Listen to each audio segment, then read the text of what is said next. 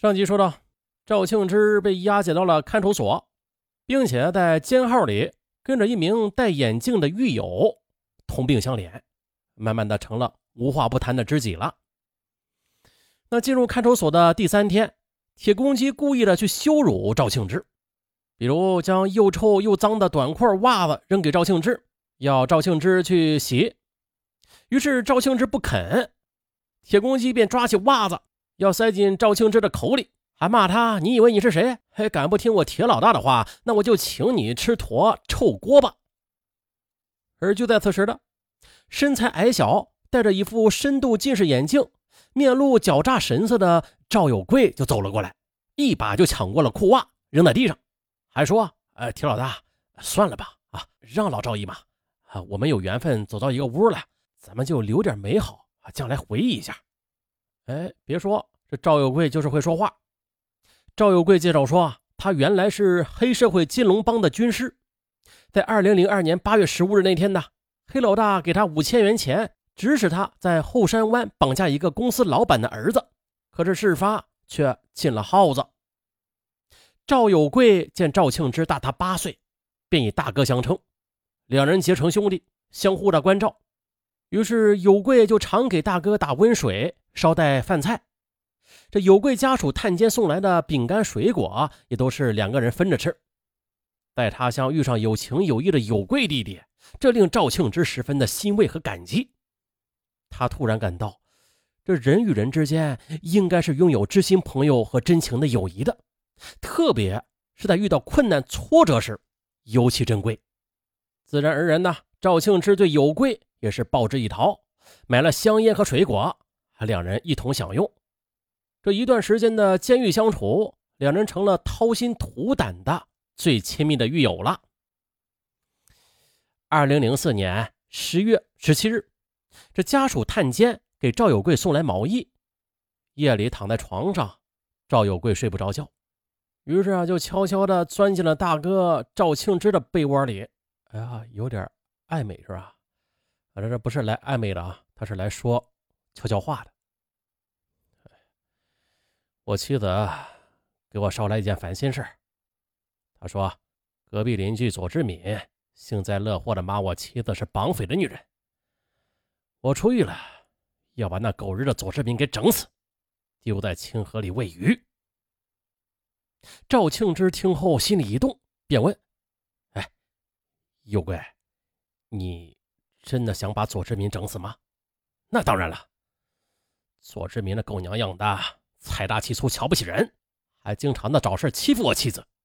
说着，赵有贵就神秘的将嘴巴又凑近了赵庆之的耳朵边，说：“要不大哥，你帮我一把，怎么才能整死左志明呢？”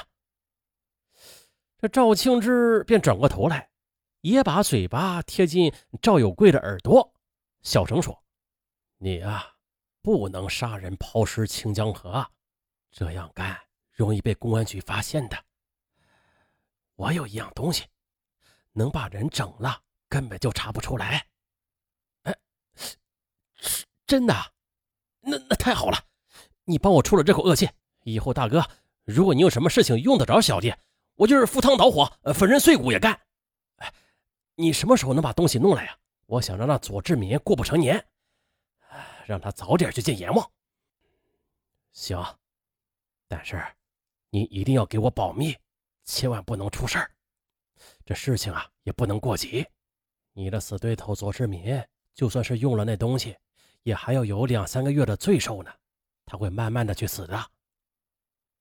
赵庆之答应下来了，便给妻子田凤写了一封密信，要田凤把藏在岳母家的那种白药，就是藏匿在豆奶粉里呢，啊，这么送一点过来。赵庆之将写好的信交给了赵有贵，赵有贵又让探监的妻子秘密的把信送到了田凤手里。田凤读了信之后，心中一颤呢，不敢贸然答应。她因为想起丈夫反复叮嘱的话了：“田凤，无论在什么情况之下，没我亲自在场的话，你都不能把这种白药泄露给外人。一旦泄露，我会挨枪子的。我挨了枪子儿。”你也难逃牢狱之苦的。田凤心中冒出一个不祥的念头：哎呀，难道丈夫想在监狱里边自杀结束生命不成？哎，不行，我不能让你去死！她将信将疑的用火给烧了，不予理睬。这时间一晃过了春节，可是见田凤迟迟不肯送药，而赵庆之为妻子的稳重也是感到踏实。可是他又经不起这有贵再三恳求，于是呢，就连续的发出了六封密信去催促，可是仍不见田凤送货。哎呀，这咋回事啊？赵庆之一阵寻思，哎呦，恍然大悟起来。二零零五年四月二日，田凤收到丈夫的第八封信，信中写了：“你不肯送货，我感谢你的小心谨慎。我知道你是怕我寻死，其实我是没有把真相告诉你。这事啊，是这样的，我在狱中认识了一个铁杆兄弟赵有贵，他比亲生弟弟还要好呢。这是我一生中碰上的最知心的朋友了。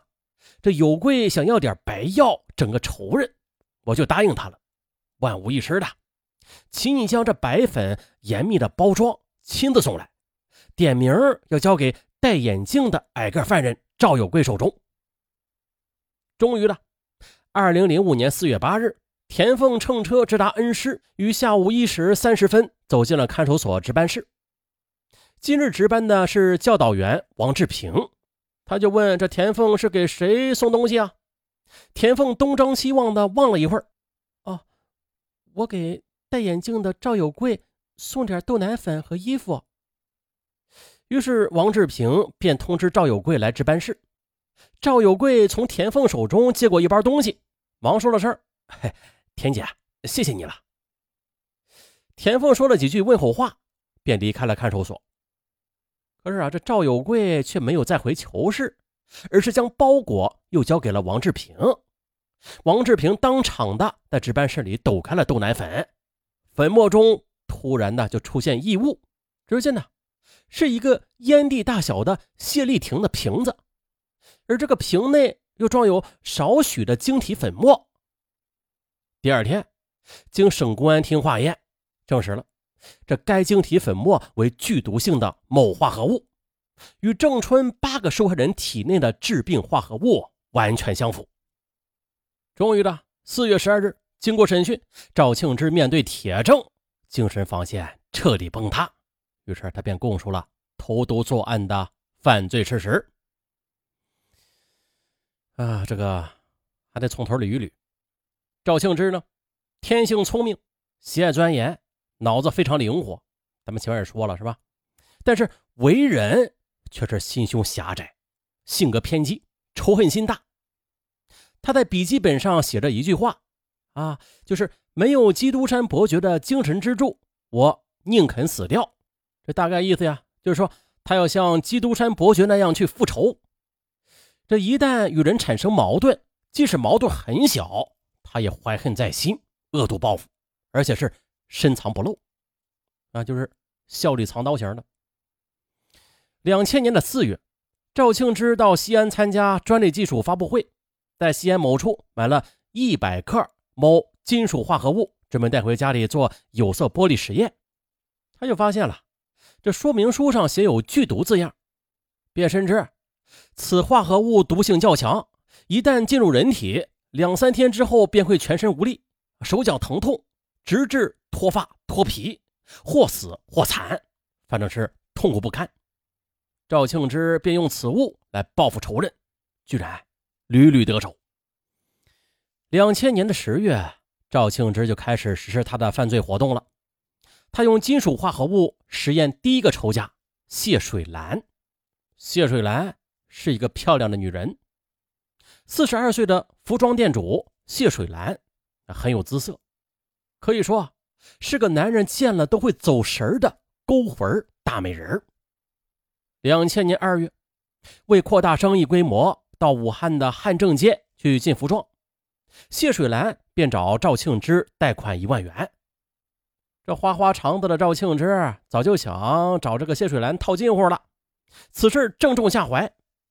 一天夜里，赵打听谢水兰的丈夫石玉柱回老家湖南石门县去探亲去了，于是呢，便走进了谢水兰店里边去挑逗她说：“哎，水兰妹妹，就你一个人呐？哎呀，啊啊，没事，我就是来看看你的。哎，水兰妹妹，你这是名若其人呐，活脱脱的一株水中的玉兰花，比六月的那个西瓜还水灵呢。如果抱上啃上那么几口。”该有多么舒服和快活呀！啊，好嘛，这谢水兰知其不善，便微笑说：“哼，赵同志，你开玩笑哟！这世上的女人们都长着一模一样的鼻子、眼睛、嘴巴和耳朵的，也都一样吃饭、穿衣、干活、睡觉的，都一样的姿色、气味，有什么水灵不水灵的呀？”赵庆之急了，索性直截了当：“啊不，水兰妹妹，你与众不同啊！”你看，这皮肤、肌肉、骨头啊，都是清水做的，白嫩的一个水萝卜。哎，要不你做我的红颜知己、地下情人吧？那一万元的贷款我就不要了，就全当是我给你买的几套衣服钱。你谢水兰闻言，明显的是吃了一惊。她觉得自己与丈夫、孩子的三口家庭生活过得那是恩爱甜美、充实而幸福，这服装生意也很兴旺。月收入两三千元，经济也很宽裕，怎能容下这赵庆之插足进来呀？想到这儿，赵先生，我不是水中的玉兰花，也不是菜园里的水萝卜，而是水池里的白莲花。我出淤泥而不染。夜已深了，你回家休息吧。哎呀，赵庆之讨了个没趣啊，这心里痒痒，但却毫无办法。就这样尴尬的走了，而又过了两个月之后，谢水兰便筹足了钱还了贷款。再后来呢，她又听丈夫建议，将服装店又迁往了市场更大的石门县城去租屋经营。两千年八月的，赵庆之同鲁文山从常德进香烟返回时就路过石门，赵庆之走进谢水兰店里，说是找杯水喝，善良的谢水兰便热情接待。将赵庆之又请进饭店进餐。哎呦，看着谢水兰喝花生牛奶时那满面春色的香腮带露，这一下呢又勾起了赵庆之的相思妒火。啊，他满脸灿烂的畅饮着青岛啤酒，可是这心中却咬牙切齿，在暗暗发誓：行啊，你不肯做我的地下情人，那我就让你变成阴间的女鬼。两千年十月下旬的一天，赵庆之来到石门，说是答谢上次谢水兰的款待，将晶体粉末十分巧妙的就融入到了稀饭之中，最终啊被谢水兰吃下腹中。十余天之后，谢水兰发病，先后的在县城和湖北宜昌医院治疗，最终是不治身亡。那用化合物实验报复得手了。并且不留下任何的蛛丝马迹，这下便使得赵庆之心魔猖獗，频繁行恶了。又到了二零零一年的七月二十六日，赵庆之又走进王铁贵的主任办公室，喊了几声“王主任”，没人应声，于是呢，便掏出晶体粉末，又倒进了王铁贵专用的茶杯中。这一下导致王铁贵在医院中不治身亡。二零零二年三月的一天，赵庆之来到中营烟草站的站长卢文山的办公室，哎，见四下无人，好机会呀，便将这晶体粉末又倒进了墙角边的暖水瓶中，导致卢文山患病三个月之后踏上了不归路。他就是石匠师傅殷金怀，派出所所长郑春，信用社的会计王慧清等。其他六名被害人同样的，因为与赵庆之有小小的过节而惨遭厄运。二零零五年四月十三日，根据赵庆之的供述，与此案有关的另外两名犯罪嫌疑人赵庆之的妻子田凤和赵的侄子赵家润被鹤峰县公安局给抓获了。十四日，专案组来到鹤峰县朱营乡赵庆之的岳母家，搜出了另外三瓶晶状粉末化合物。当民警看到赵庆之的日记的时候，感到强烈的震惊，因为呢，赵庆之在日记本上还记载着与他有过矛盾的仇敌还有十五人，并且分别的在这些名单后边记下了将被一一请客，也就是投毒报复的时间。恐怖吧？还有十五人，幸亏啊被抓获的及时。而现在呢，兴许是自感罪孽深重，难以赎罪。或许是良心发现，想要作秀吧。这赵庆之在向警方彻底交代犯罪事实之后的，又说出了瓦鲁瓦尔的一句名言：“化敌为友者，广阔胸怀，能承担整个世界。”你早看罢了。赵庆之还提出请求，说死后自愿的将自己的所有器官捐献给社会。他表示对自己以前的所作所为悔恨不已。可惜了。